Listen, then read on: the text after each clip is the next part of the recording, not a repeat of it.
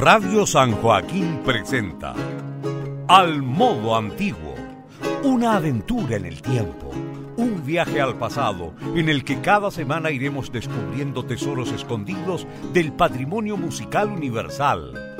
Al modo antiguo es un lugar de encuentro y difusión de la escena chilena en torno a la práctica de música medieval, renacentista, barroco europeo y latinoamericano. Conduce Enrique Vasconcelos.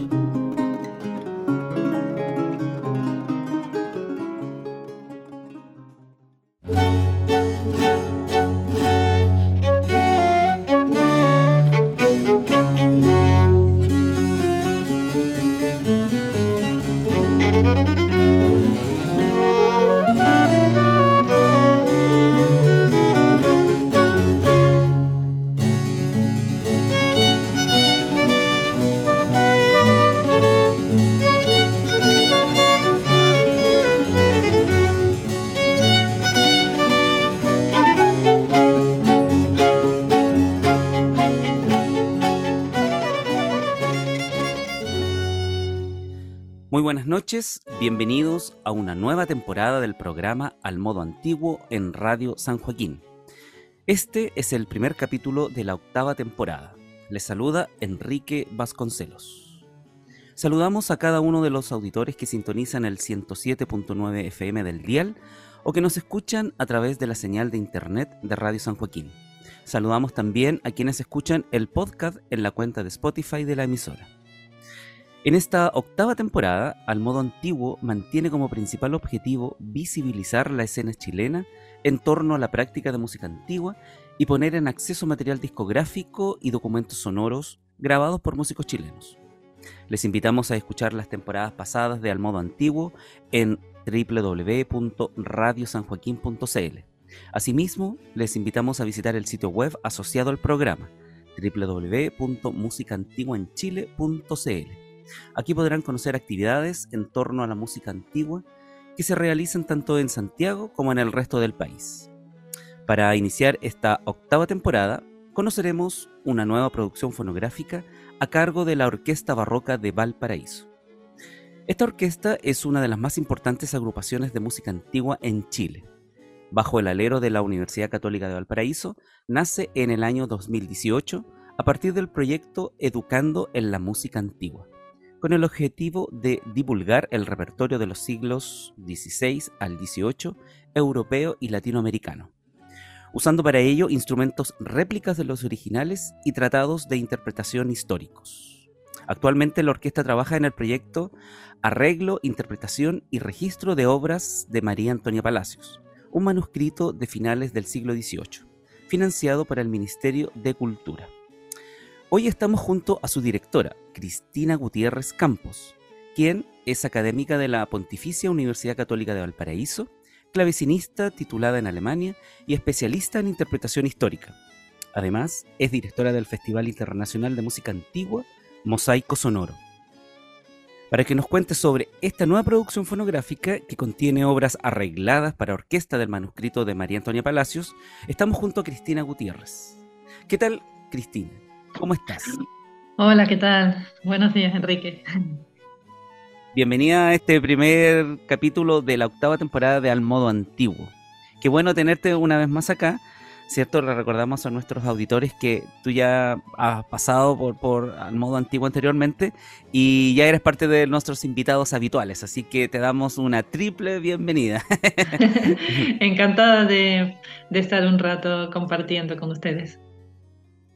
Sí, bien, ya decíamos eh, anteriormente, es cierto, en la introducción, que ustedes están preparando como orquesta un, material, ya está listo, está a, portas a ser lanzado, a salir, ¿cierto?, en difusión masiva. Y me gustaría que nos contaras, em, para que iniciemos esta conversación, que nos cuentes sobre el libro Sexto de María Antonia Palacios. ¿Quién es María Antonia Palacios? Bueno, el libro sexto eh, es un manuscrito de música para teclado que encontró Guillermo Marchand, un musicólogo porteño, en la década de 1970.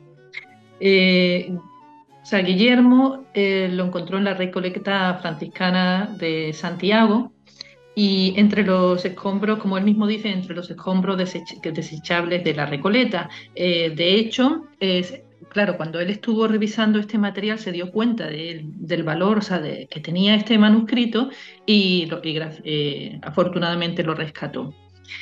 Eh, como bien dice su título, el libro sexto, y, también buscó los demás, eh, porque si había un libro sexto, se supone que también había un primero, un segundo, un tercero, un cuarto y un quinto.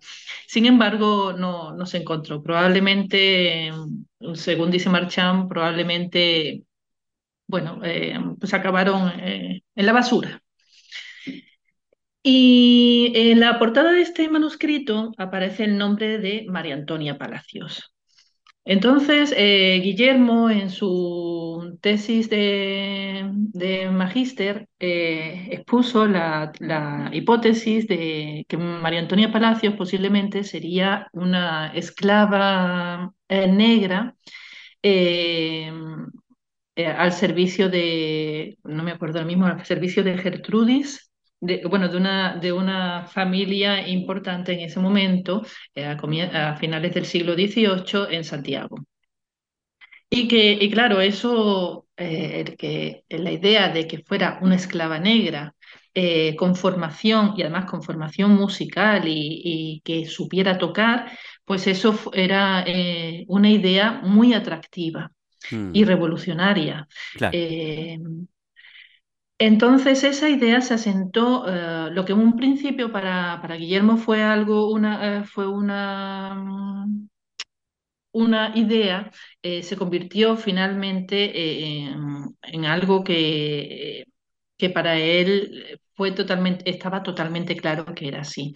Sin embargo, posteriormente otros musicólogos, dadas las evidencias que existen hoy en día, ponen en entredicho que realmente eh, existan eh, pruebas suficientes para, eh, para realmente decir de forma fehaciente que María Antonia Palacio fue esa esclava negra. Por lo tanto, podríamos decir que hoy en día mm, no existen pruebas suficientes para saber la identidad de esta persona y si realmente fue esa esclava. Claro, yo había escuchado y leído también estas controversias musicológicas de, en relación a, María Antonia Palacio. Eh, pero eh, lo que sí está claro es que ese cuadernillo, ese manuscrito, ese texto, ¿cierto? Es que, eh, que fue encontrado por Guillermo Marchán, le pertenecía a una tal María Antonia Palacio. Eso sí, sí, eso sí está claro. Eso está claro. bien, bien. ¿Y qué, qué contenido tiene este cuadernillo? ¿Cuál es la... Mm, lo que contiene eh, eh, en sí? Pues contiene piezas, eh, en general música, es música para teclado. Algunas piezas son más ah, aptas para ser tocadas en, instrumentos como, por ejemplo, como el clavecín y otras, por su tipo de lenguaje, pues se adaptan más a, al órgano. Em, contiene obras de compositores eh, de la península ibérica, como por ejemplo Juan de la Vida o, Grazio, o Coley o Castillón, que eran muy conocidos en aquella época. Y, y en un principio también se pensó que a lo mejor podría, eh, mm, podría haber, eh, que, la propia María Antonia hubiera compuesto alguna de las piezas, cosa que después se considera que no, porque la, escritura que tiene eh, la portada del manuscrito no, es, no coincide con la escritura suelta. De, musical que está en su interior. Por lo tanto, se considera que María Antonia Palacio sería probablemente su usuaria pero no compositora. Eh, entonces, es posible que este manuscrito procediera de la, mm, por los compositores eh, de la península ibérica. Claro, este es y que, sí, disculpa. Y que, sí, que llegase en algún momento a Chile cosa que no le resta valor porque eh, pone el foco en la importancia de la circulación musical que existía, bueno, musical y cultural en general que existía entre el viejo y el nuevo mundo. Claro, te iba a preguntar que estos son ejemplares únicos, es decir, como es un cuaderno escrito a mano, entonces debe existir un solo cuaderno eh, en relación yo me, refiero mm, a, que no es un libro editado, no es de una imprenta, sino que es un manuscrito eh, a mano. Por lo tanto, es un cuaderno único. Es un cuaderno único, sí, sí. Eh, uno de los pocos que existen de, testimonios eh, de música para teclado de aquella época en, Chile y en el Nuevo Mundo. Mira, muy interesante Siempre, me ha llamado la atención este, esta obra en particular. Em, ¿Qué te parece si hablamos sobre el proceso creativo de la producción, sobre el desafío de realizar arreglos, ¿cierto? Orquestales para piezas de teclado. Este es, sin duda es una es una gran exploración, una gran eh, apuesta, ¿cierto? De, de llevar una música que es original para un instrumento pero transformarlo en una orquesta. Eso sí, em, me gustaría saber cuáles fueron las motivaciones que, llevan a la orquesta a plantear un proyecto de este tipo. Eh, ¿Cuáles serían los objetivos del proyecto? Eh, mira, eh, cuando nos planteamos este proyecto, este manuscrito nos pareció súper interesante porque tiene piezas realmente hermosas y no es la primera grabación que se ha hecho. Ha habido grabaciones para, eh, para teclado y muy buenas grabaciones. Eh, eso nos sirvió a nosotros también de punto de partida para hacernos una idea de ciertas obras. También el propio manuscrito nos ayudó a, a, bueno, a ver las diferentes obras y a realizar la selección de estas piezas. Y, y la motivación principalmente fue porque es un material tan interesante que, eh, que se presta a adaptarlo a diferentes agrupaciones y a diferentes instrumentos. Eh, muchas de las piezas, entonces por eso nosotros hicimos el estudio de cuáles de las piezas podrían ser Mm, fácilmente adaptables y, que quedarían bien en la agrupación que nosotros tenemos, que es un violín y violín barroco, flauta eh, traversa, traverso barroco, eh, viola da gamba, clavecín y guitarra barroca. Entonces eh, estudiamos el manuscrito, hicimos la selección y después eh, el guitarrista nuestro, guitarrista barroco, que es Eric Marroquín, eh, que también es compositor, hizo el arreglo. Un arreglo maravilloso, con un gusto realmente exquisito.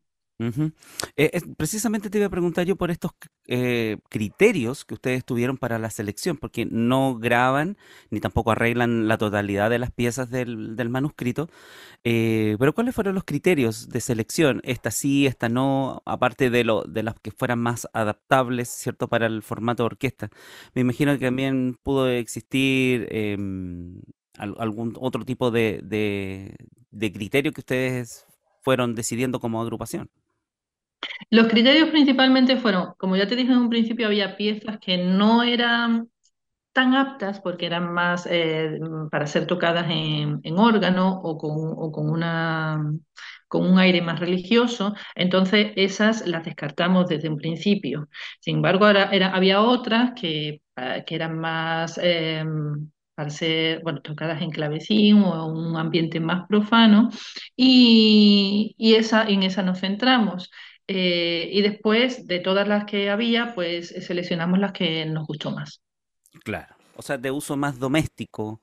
Eh, sí, eh, exactamente. Además, tú has dicho una palabra muy importante, el uso doméstico, porque este manuscrito no solo es que es un testimonio de la música profana de, finales del siglo XVIII, sino también de su uso en el ámbito doméstico, como tú bien has dicho.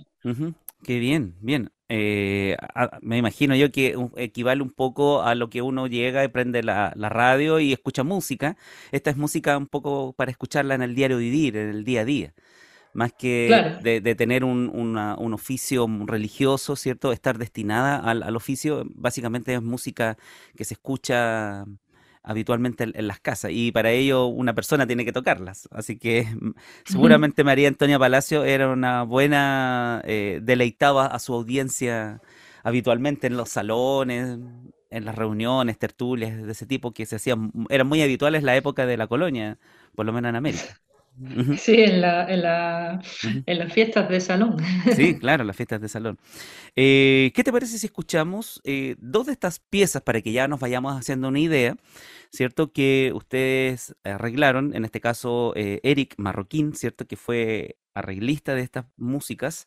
¿Qué te parece si comenzamos con, con los dos primeros tracks de la, del disco? vamos a escuchar Segunda Sonata de Don Juan de Lambida y también Sonata de Sabatán.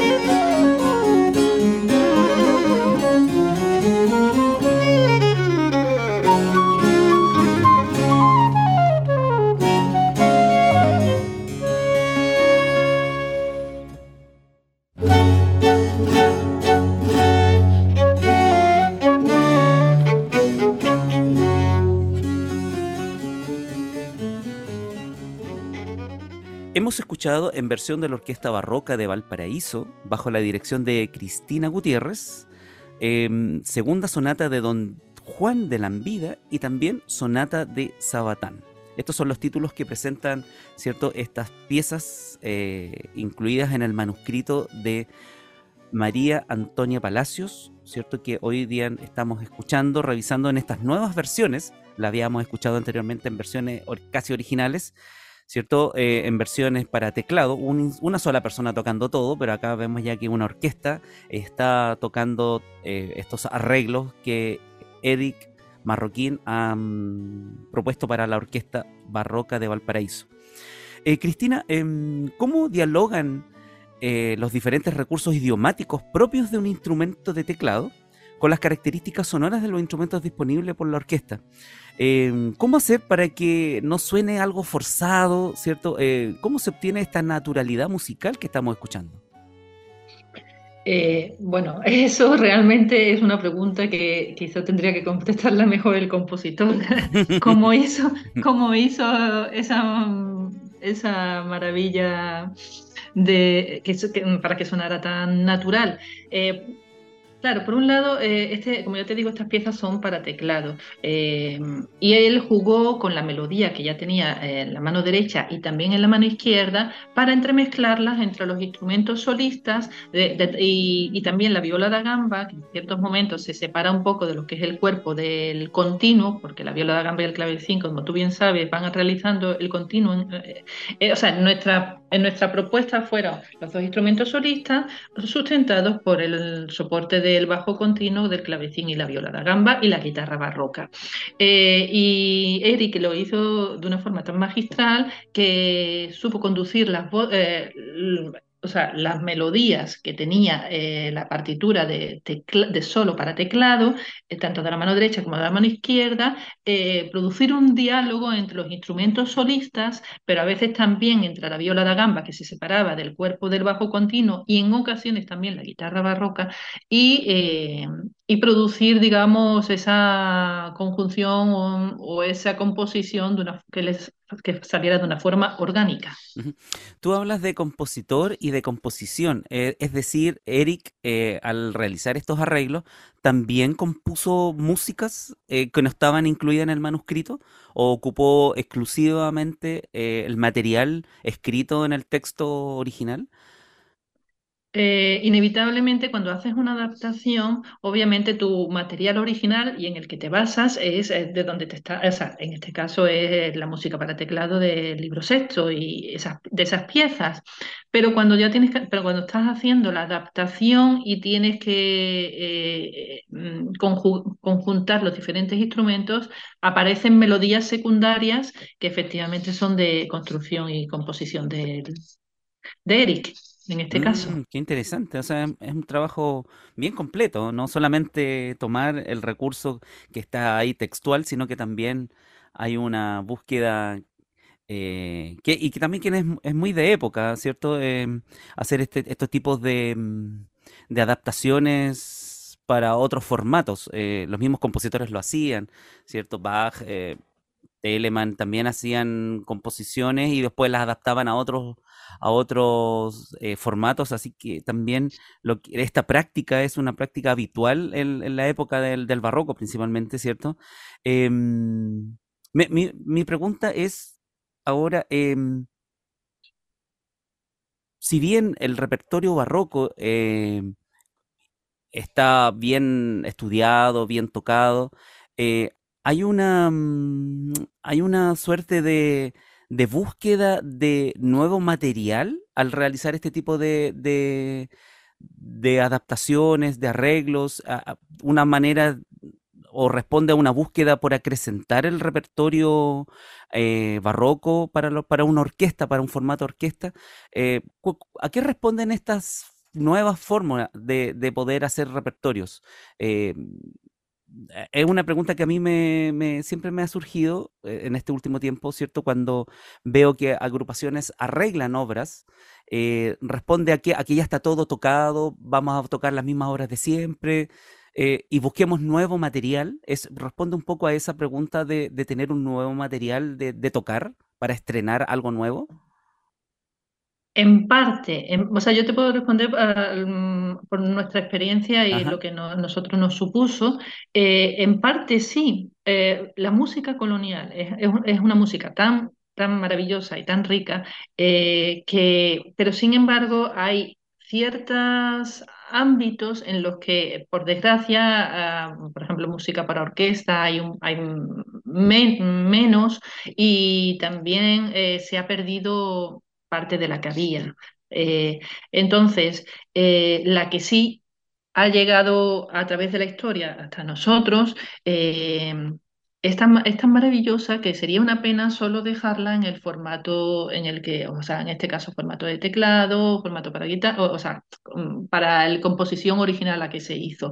es, creemos que, que es... Mm, que se deben escuchar versiones diferentes de, esa música. Y obviamente esto acrecenta, acrecienta eh, el repertorio para diferentes tipos de agrupaciones, en este caso para Eh, eh, las partituras que se generaron en este, en este proyecto eh, quedan disponibles para que otras agrupaciones que se sientan motivadas, interesadas en tocarlo, o esto es un, un material que queda en el archivo particular de la orquesta, es una, son partituras que se puedan difundir.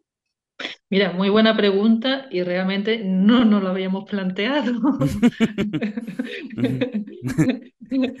realmente me alegra que me hagas esta pregunta. Eh, eh, desde mi punto de vista, yo creo que es, un material que debe quedar para que, como docente que también soy, es un material que debería quedar para que otras agrupaciones, tanto profesionales como amateur, puedan tener acceso a ello y en un momento dado poder interpretarlas porque nosotros abrimos el camino, pero, pero, pero eso es abrir un camino para, para enriquecer, no para poner, eh, no para poner barreras. Claro, quizás sería un, un siguiente proyecto que, que, emana cierto de este de esta grabación, eh, poder hacer un proyecto editorial, un proyecto de edición de partituras y, ¿por qué no? Ahí, ahí les dejo un poco la, la inquietud, ¿cierto? Eh, cuéntanos, em, ¿quiénes participan del disco? Eh, ¿Cuándo y dónde fue grabado? Ese es un dato bien discográfico, sí. Em, el disco em, eh, se grabó en el, en el Estudio Azul en Viña del Mar. Y, y los que participamos fueron Mm, Fabiola Paulsen en el violín barroco, que recientemente ha terminado su magíster en interpretación. En interpretación, efectivamente. Eh, mm, Florencia Bardavid en viola da gamba, Javiera Portales, traverso, traverso barroco, y Eric Marroquín, guitarra barroca, y bueno, em, yo con el clavecín. Esto fue grabado en, el año pasado, es una grabación reciente. Es una grabación reciente, sí, hace varios meses, en octubre fue la grabación. Bien, ¿qué te parece si escuchamos, entonces ya, conociendo quiénes son los que interpretan la música, em, una, una, segunda sección de, audición? Eh, en esta vez vamos a escuchar Adagio de Palacín.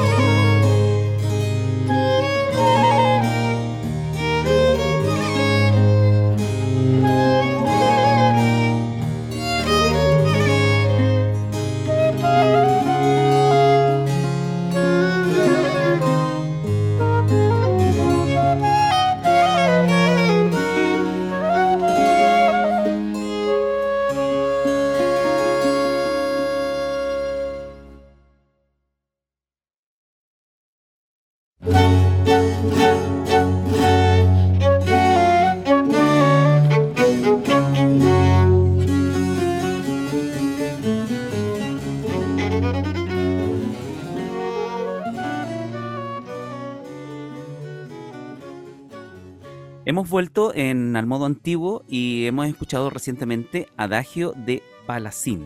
Hoy recordamos a nuestros auditores que estamos junto a Cristina Gutiérrez, directora de la Orquesta Barroca de Valparaíso, que nos está comentando y contando ciertos em, detalles sobre esta grabación que prontamente va a ser lanzada sobre obras de María Antonia Palacio, del libro sexto de María Antonia Palacio, en versiones orquestadas. Así se llama, de hecho, el, disco, ¿cierto?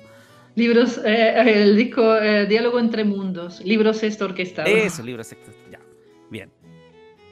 Eh, Cristina, em, la interpretación de música antigua dejó hace muchos años de, de, ser vista como algo estático, ¿cierto? Como música de museo. hoy en día se busca traer a los oídos actuales la música del pasado con criterio históricamente informado, ¿cierto? Pero desde una mirada más contemporánea. En este sentido, eh, ¿cómo ves la innovación en la música antigua? ¿Es posible abordar los repertorios antiguos con criterios que apunten a este concepto de innovación? Eh, em, y claro, sin perder la vida en ello, o sea, o sea tratando de ser lo más fiel posible a la época, a la partitura, al compositor, pero el concepto de innovación en la música antigua, ¿cómo lo ves tú? Bien, una, buena pregunta, eh, porque claro, cuando se escucha música antigua, ¿cómo se va a innovar en algo que ya es del pasado, no? Pero sin embargo, sin embargo, por un lado se, se presentan dos retos. Por un lado, ser fiel como tú bien has dicho, una interpretación históricamente informada, es decir, ser fiel a cómo se interpretaban eh, los criterios que se tenía en la época, pero por otro lado, somos músicos del siglo XXI, hemos nacido, crecido en otra sociedad muy distinta a la que crecieron y nacieron los compositores y músicos que interpretaban estas músicas en aquella época. Eh, por lo tanto, tenemos una visión eh, actual del entendimiento de la música. Y e inevitablemente cuando uno interpreta estas estas músicas, que, si bien que tiene que estar históricamente informada como se interpreta, también está poniendo su, su corazón, su corazón y su, eh, sus vivencias personales y, actuales. inevitablemente eh, estás introduciendo ya un el elemento actual. Y, por lo tanto, es una visión renovada de esas músicas del pasado. Claro. Miren, muy de acuerdo con, con, tu, con tu apreciación. Em, ya tú mencionabas anteriormente que otras agrupaciones habían em, interpretado, grabado eh, y trabajado con el libro sexto de María Antonia Palacio, ¿cierto? En versiones orquestales, por ejemplo, el estudio Música Antigua UC, eh, Armoniches Mundi, ¿cierto? Cuyos dos integrantes de la orquesta barroca pertenecen también a esta agrupación. Eh, Efectivamente. ¿Cierto? Y, tiempo atrás, eh, el ensamble Terra Australis también hizo, hizo lo suyo con, con esta con este libro, em, ellos ya han explorado las posibilidades creativas para abordar cierto este repertorio. Eh, ¿Hay otros proyectos en camino que tenga la Orquesta Barroca de Valparaíso eh, como en esta misma línea, como una línea de acrecentar el repertorio de una manera eh, moderna, innovadora? ¿Hay otros repertorios que también están como ahí en, en, en, en proyecto, en carpeta, como se dice, para poder desarrollar iniciativas similares? Eh, en estos momentos estamos preparando para este año la temporada de conciertos de la Orquesta Barroca de Valparaíso, eh, preparando el programa y trabajando con, con nuestra unidad académica, con el Instituto de Música y las autoridades de la universidad para, para presentar esta temporada de conciertos. Y por ahora es lo que te puedo decir, porque estamos ah, formando lo que va a ser eh, el programa. Mm, perfecto, perfecto. No, no, se pueden revelar más detalles. Todavía no. sí, entiendo.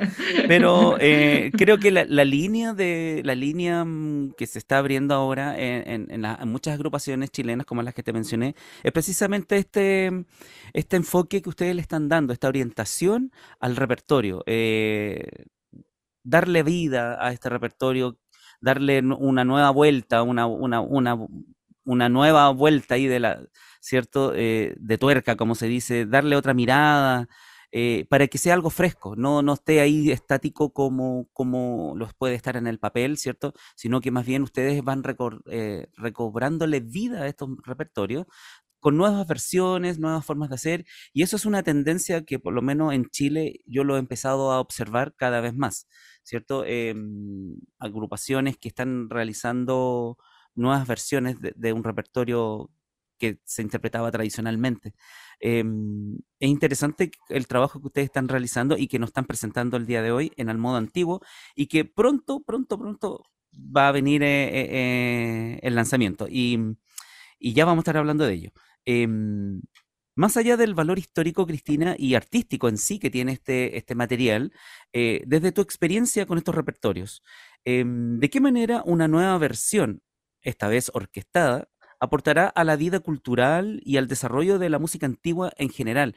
En Chile, por ejemplo, eh, a tu juicio, ¿cuál es la relevancia que tiene este trabajo? Poner de manifiesto la importancia de este manuscrito, la adaptabilidad de este manuscrito a otras, a otros formatos y, eh, y nuevamente poner eh, sobre el escenario y sobre bueno, y también sobre las, eh, en las casas de las personas, eh, el disfrute de esta maravillosa música que es la música colonial. Bien, ¿tú conocías este material eh, estando en España? ¿Ya, ¿Ya tenías noticias de este material de, este manuscrito de María Antonia Palacio? Sí, ya, tenía, mm, ya lo conocía. Allí hay agrupaciones también que, que, mm, que ponen su mira y su trabajo también en la música colonial y y en la relación del, como, se, como dice el título de la, del libro, el diálogo entre los mundos. claro, claro. Sí. Em, bueno, eh, continuemos escuchando entonces parte de este disco. Bueno, en realidad creo que lo vamos a escuchar completo, ¿cierto? Em, vamos a escuchar eh, primera sonata de Don Juan de la Vida. Anteriormente habíamos escuchado la segunda sonata, ahora vamos a escuchar la primera sonata de Don Juan de la Vida en versión de la Orquesta Barroca de Valparaíso.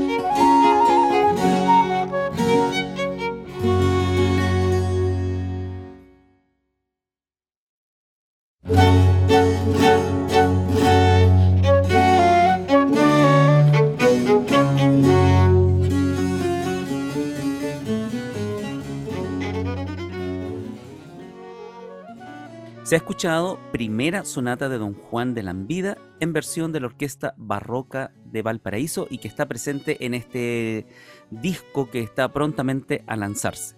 Em, ¿Qué te parece, Cristina, si hablamos sobre el lanzamiento del disco? Eh, dato duro, cuándo, dónde, a qué hora va a ser este lanzamiento.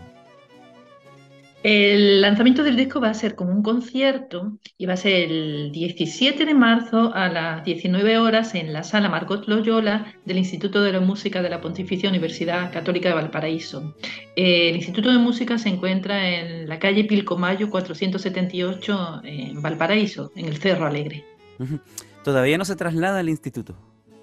Todavía no. Eh, creemos que mm, muy posiblemente ya esté el, nuevo edificio terminado en este segundo semestre y que para el año que viene pues ya podamos trasladarlo todo.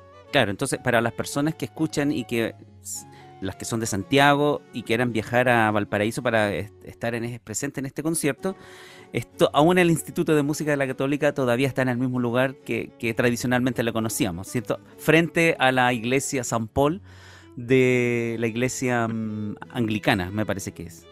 En un, en un, barrio maravilloso, como es el Cerro Alegre. Sí, claro, claro. Así que esto es el 17 de marzo a las 19 horas en el Salón, ¿cierto? Margot Loyola del Instituto de Música de la Universidad Católica de Valparaíso. Es entrada liberada, ¿cierto? Hay entrada liberada. No hay que inscribirse, ya dejamos esos procesos de inscripciones en formularios. No, entrada liberada. Entrada liberada, acceso libre. Ya, perfecto, perfecto. Em, es un material que nosotros vamos a poder encontrar en formato físico, así como el disco tradicional que uno puede adquirir o, o fue pensado en formato digital. Cuéntanos un poco sobre eso. Sí, es, hay un formato físico que, pero es en pendrive, porque consideramos que, bueno, el futuro, ya prácticamente la mayoría de los computadores ni siquiera traen disquera. Eh, entonces consideramos mejor hacerlo en pendrive, pero eh, hay un soporte físico con su cajita, muy bien, muy bonita. dentro, de, dentro no solo tiene la música, sino también hay un, pequeño libreto explicativo. Y, y además, eh, por supuesto, en las diferentes plataformas como Spotify, y otras. Ah, mira, oye, interesante eso del pendrive. O sea, dentro de una caja viene el pendrive. Dentro de una cajita que ha sido, que una diseñadora nos hizo, nos diseñó esa, el formato y a, mí me ha parecido que ha quedado un trabajo muy, muy lindo. Mira qué interesante, no había escuchado yo de, mm, de, de formatos eh, solo digital físico, pero no esto sería, me da la impresión, de acuerdo a mi conocimiento de la escena chilena, me parece que es el primer material que se, se va a distribuir, tendrá circulación a través de un pendrive. Es interesante, interesante. Me, me parece que me atrevería a decir que son pioneros en ese sentido, porque todos han optado directamente por el formato digital o continúan algunos melómanos, eh, cierto, nostálgicos, todavía siguen con el, con el CD, ¿cierto? Eh, pero sal, haber un, un puente, una cosa intermedia entre lo digital y lo físico es interesante, interesante, debo decirlo. Así que mm, voy, vamos a estar ahí también eh, esperando esa, mm, ese, ese formato para conocerlo y también poder, obviamente, tener una propia opinión, pero interesante. Por ahora me parece una cosa innovadora dentro de la música antigua.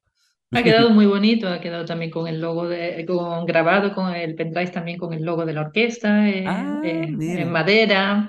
Eh, le, pusimos harto, harto cariño en el diseño. qué bien, qué bien. Felicitaciones, felicitaciones. Ya estoy ansioso por conocer ese, ese, ese día del lanzamiento va a estar disponible, se va a vender. Va a estar disponible en la sala. sí, por supuesto, tendremos ahí una mesa con, las cajitas y para que la gente la pueda ver. Mm, excelente. Y también después del lanzamiento va a quedar disponible este material en soportes digitales, eh, los típicos, ¿cierto? Spotify, YouTube y otras plataformas más, me imagino. Efectivamente, sí. Perfecto, perfecto, muy bien.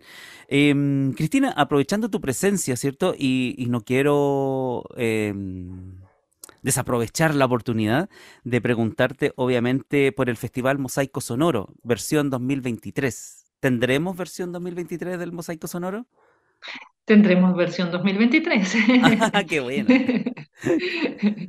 y, ya nos encontramos trabajando en ello porque, como tú bien sabes, que organizar una cosa eh, se necesita tiempo para coordinar. Qué bien. Eh, ¿Y para cuándo esto sería ya segundo semestre, fin de año? Sería para el segundo semestre, sí. Ya. Qué bien, qué bien. ¿Algo que nos puedas adelantar? ¿Algún invitado? El año pasado estuvo Tony Millán como invitado estelar, ¿cierto? Internacional. Todavía nada. ¿Mm? Todavía, todavía estamos trabajando en ello, sí que vamos a traer también a, eh, seguir manteniendo nuestro, eh, esa dimensión internacional. En realidad nosotros pensamos que todos los grupos que vienen, todos los grupos invitados son eh, de una alta calidad e independientemente de dónde vengan. Pero como somos un, un festival internacional, pues queremos, también hemos abierto las, las puertas a agrupaciones o solistas de fuera. Ajá. Y queremos seguir manteniendo esa línea, claro. Qué bien. Me imagino yo que este repertorio eh, va a estar incluido también en el mosaico sonoro, este disco. Eh, es, la idea, sí, es, la, idea.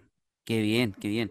Bueno, vamos a estar ahí pendientes a, las noticias, ¿cierto? Cuando ya comencemos a difundir, porque eh, al modo antiguo y música antigua en Chile ha sido parte también un poco de la difusión del mosaico sonoro, así que vamos a estar pendientes ahí para estar colaborando en esta, en esta labor de, difusión del festival. Así que eh, cuéntanos con tiempo para que podamos estar ahí también colaborando, Cristina. Bueno, y seguramente va, te vamos a tener una segunda oportunidad este año 2023 para que nos estés contando eh, sobre este festival. Así es que mm, la invitación ya está cursada. Cuando ya tengas más o menos claro el panorama, eh, ya sabes que te vamos a tener acá nuevamente en el modo antiguo. Eh, escuchemos la última de las piezas eh, que tenemos preparada para el día de hoy, que pertenece a este disco, a este diálogo entre dos mundos, ¿cierto? Em, entre el viejo y el nuevo mundo. Eh, parte de lo que ha grabado, ¿cierto? En este, mm, este es el primer disco de la Orquesta Barroca de Valparaíso. Primer disco. Eh, sí, es el primer disco, exactamente, sí. Así que eh, es el nacimiento de nuestro bebé. Sí, sí, a pesar de que ustedes ya tienen una trayectoria y algunos videos que pueden ver, en, verse ya en, redes sociales, ¿cierto? En YouTube y en, y en, las páginas oficiales eh, de la universidad, pero sin duda este es un material inédito, nuevo y que, que, que marca este debut discográfico. no, quizás una pregunta que no te había hecho, pero y que tiene relación con lo que estoy comentando. ¿No quisieron grabar el repertorio que ya tenían antes? Eh, ¿Por qué saltarse directamente a un repertorio nuevo y no, como lo hace la mayoría de los conjuntos, eh, graba lo que hay venido desarrollando en el tiempo? Porque eh, queríamos introducirnos en la, o sea, hacer un programa de música colonial. Nosotros habíamos estado teniendo un repertorio europeo que, también, por supuesto, es válido y también es maravilloso, pero queríamos también abarcar la música colonial y meternos eh, eh, en ese mundo. Y, sobre todo tener un desafío nuevo, no algo que ya habíamos estado tocando, sino mm, ponernos metas nuevas. Claro, claro. Sí, sí, se entiende, entiende la idea. Bueno, escuchemos entonces, eh, para terminar con las audiciones en el programa de hoy, Juego de versos sueltos.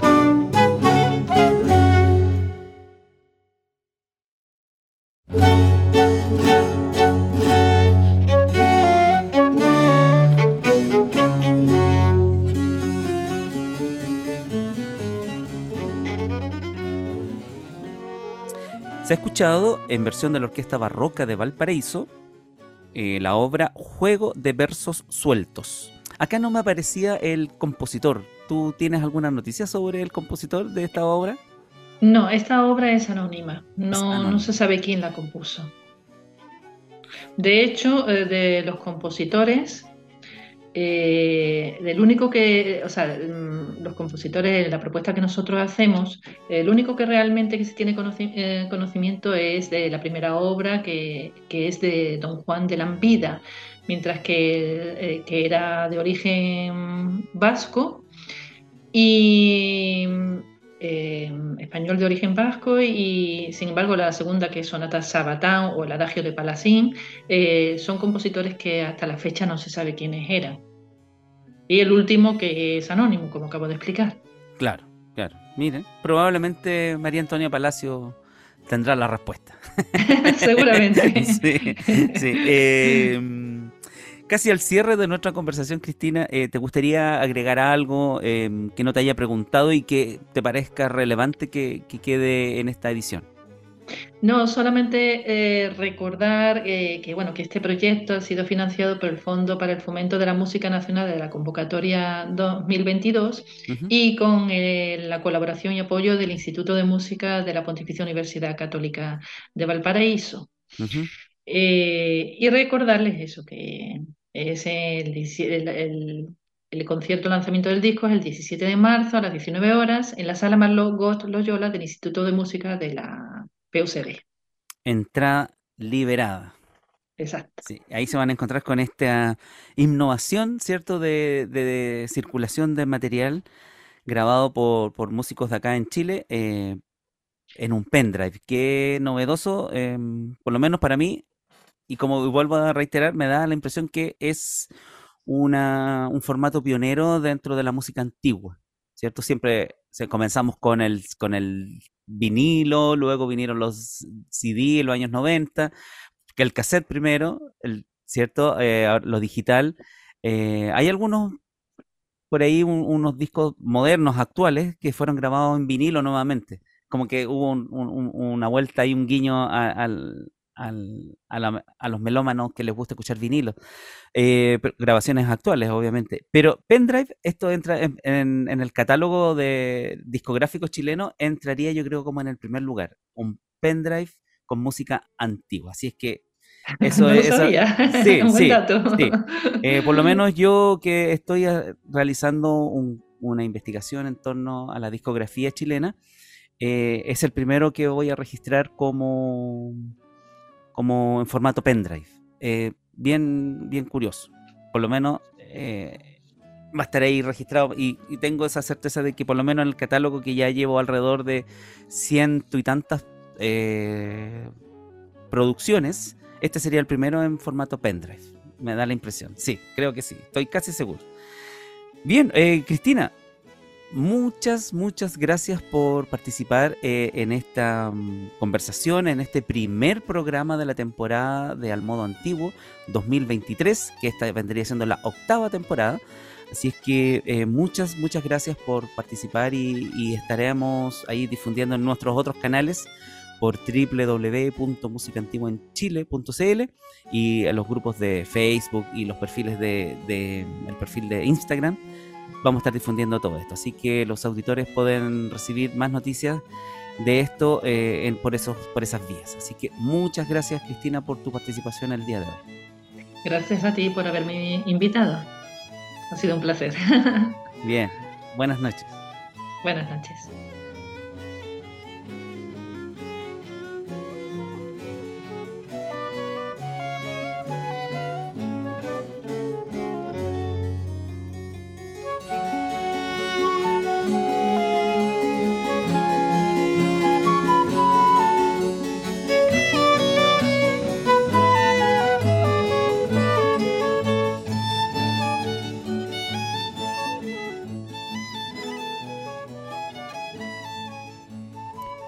Al despedirnos, les invitamos a visitar el sitio web asociado al programa www.musicaantiguaenchile.cl.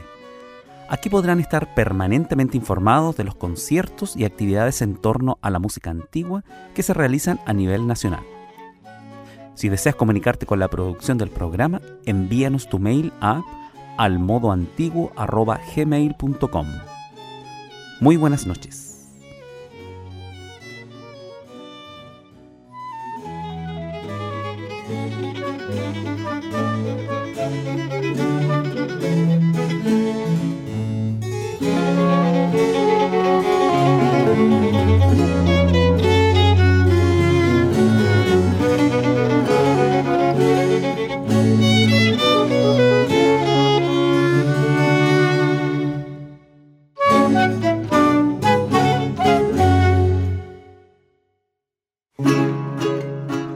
Esta aventura en el tiempo termina aquí, pero la invitación queda para reencontrarnos al modo antiguo junto a Enrique Vasconcelos. Hasta la próxima semana y recuerda escuchar y compartir este podcast en radiosanjoaquín.cl.